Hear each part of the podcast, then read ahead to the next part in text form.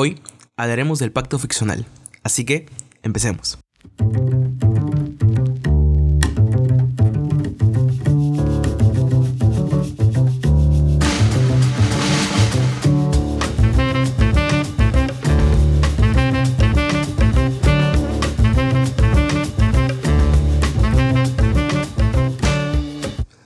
Les pediré ahora que cierren sus ojos, respiren calmado, se acomoden y se pierdan en el sonido de mi voz, pues para vivir esa historia se transformarán en un pequeño ser.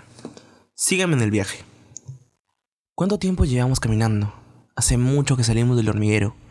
Todo estaba oscuro cuando nos pusimos en marcha. Nos informaron de una gran misión. El gigante se alimentó, la comida escaseaba, porque no se le había visto en meses. La reina estaba considerando mover a todo el hormiguero a otra zona. Pero ahora que el gigante regresó, supongo que nos quedaremos. ¿Qué sé yo? No debería pensar esas cosas. Aún falta escalar el gran árbol para llegar a la planicie donde el gigante deja su alimento. Todas en la fila están cansadas, no han comido bien en semanas, pero solo piensan en morir por la reina. Yo solo quiero algo de comer, muero de hambre, pero primero debemos alimentar a la reina. Las que están detrás mío no han parado de cantar. Todo por la reina, todo por el hormiguero, todo por la reina, todo por el hormiguero. No saben lo peligroso que puede ser este viaje. Yo ya estuve en una misión así hace un tiempo. Era una novata, recién salida de la pupa, y ya me estaba lanzando a este infierno. Fue en un instante. Su gente extremidad empezó a descender desde lo alto y arrasó con cientos de nosotras. El escenario era horrible. Estaba muy asustada. Huí de inmediato. Vi cómo otras se rezagaban, intentando ayudar a las heridas. Pero ellas también murieron. Solo un pequeño grupo regresó con vida. Este gigante es una maldición. Pero si él se va, también moriremos.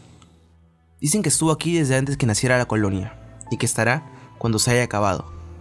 Algunas lo veneran como un ídolo o algo así. Ellas no vieron lo que yo vi. Él no es ningún ídolo, o lo que sea. Él es un gigante que come, y nosotros robamos su comida para sobrevivir. Es todo. Por fin llegamos a la base del gran árbol. Empezaremos la escalada. Siempre me pareció extraño este árbol. Tiene cuatro ramas muy grandes y lisas que sostienen la planicie. Estoy preocupada. Nos tomará un tiempo llegar a la cima, y aún más tiempo llegar hasta la comida.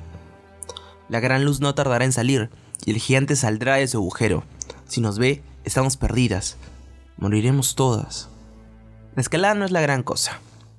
Todos somos expertas escaladoras desde salidas de la pupa.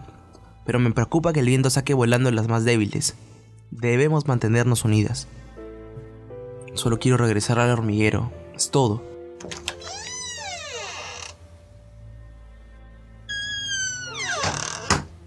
El grupo de vigilancia reporta un movimiento y se escuchan rugidos. Tenemos que apretar el paso. Puede aparecer en cualquier momento. Mientras escalábamos, el espacio empezó a llenarse de luz. Si nos quedáramos quietas, no nos distinguiríamos de la rama del gran árbol, pero cuando lleguemos a la planicie será diferente. Nuestro color rojizo resaltaría en la gran superficie blanca. Seríamos presa fácil.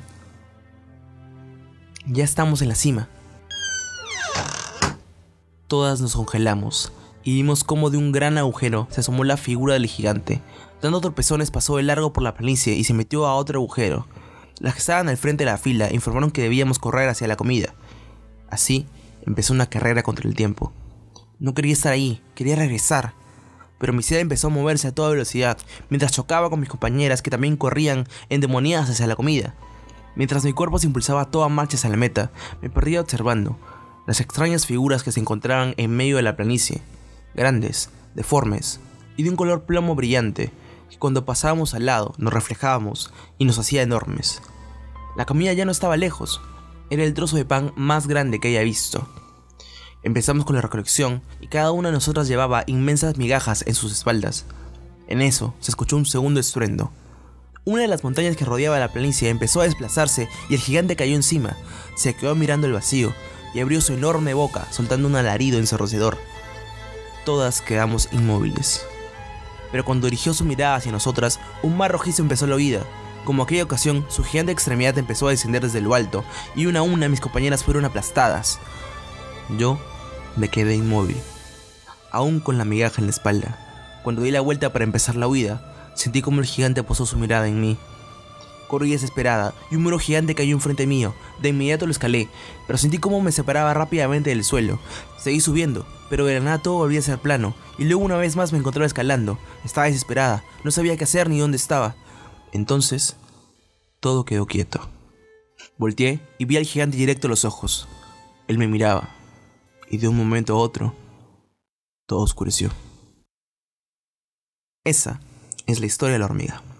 Ahora, la pregunta es, ¿qué es el pacto ficcional? Aunque no lo conozcas, el concepto, te aseguro que lo has vivido siempre, o muchas veces, cuando viste una película, cuando leíste un libro, cuando escuchaste la letra de una canción. Este es un acuerdo donde el lector o espectador acepta entrar en la realidad que le presenta el escritor y está dispuesto a vivirla y a disfrutarla. Sin ese pacto implícito, no se podría leer o ver plenamente ninguna historia.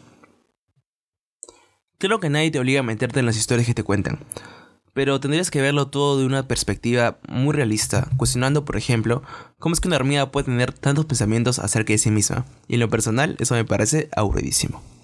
Se tiene que tener una cierta capacidad de dejarse sorprender y que el escritor te meta en un mundo nuevo que creó para que lo explores y te pongas en la piel de uno de sus personajes. Claro que el escritor debe cumplir ciertas reglas para mantener ese pacto. Tú como lector, aceptas que los hechos imaginarios que te cuenta el escritor no son mentira en tanto el escritor mantenga su coherencia en la narración.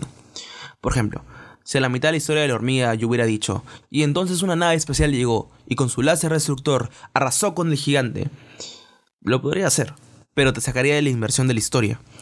Y ahí me dejarías de creer y yo dejaría de tener sentido. Si es que por alguna razón decidiera que un alien aparezca en la historia, tendría que justificarlo o encaminar la historia para que la aparición del alien te parezca lo más natural o al menos posible, para no sacarte del mundo que te cree. Lo que me parece más interesante del pacto ficcional es que se da naturalmente. Cuando nos interesa una historia, lo cumplimos sin saber de él. El que no te cuestiones como una hormiga cuenta su odisea a través de la búsqueda de un pedazo de pan es lo que hace mágicas esas experiencias y demuestra que el potencial humano está en nuestra capacidad de imaginar cosas más allá de lo que está a simple vista, y de creer que esas fantasías pueden ser reales. Si esto no les convence, deberían leer el libro de la Tierra a la Luna de Julio Verne.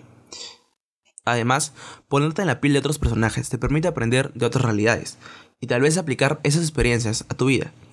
Todo se resume en qué tan dispuesto estás en vivir las historias que nos cuentan.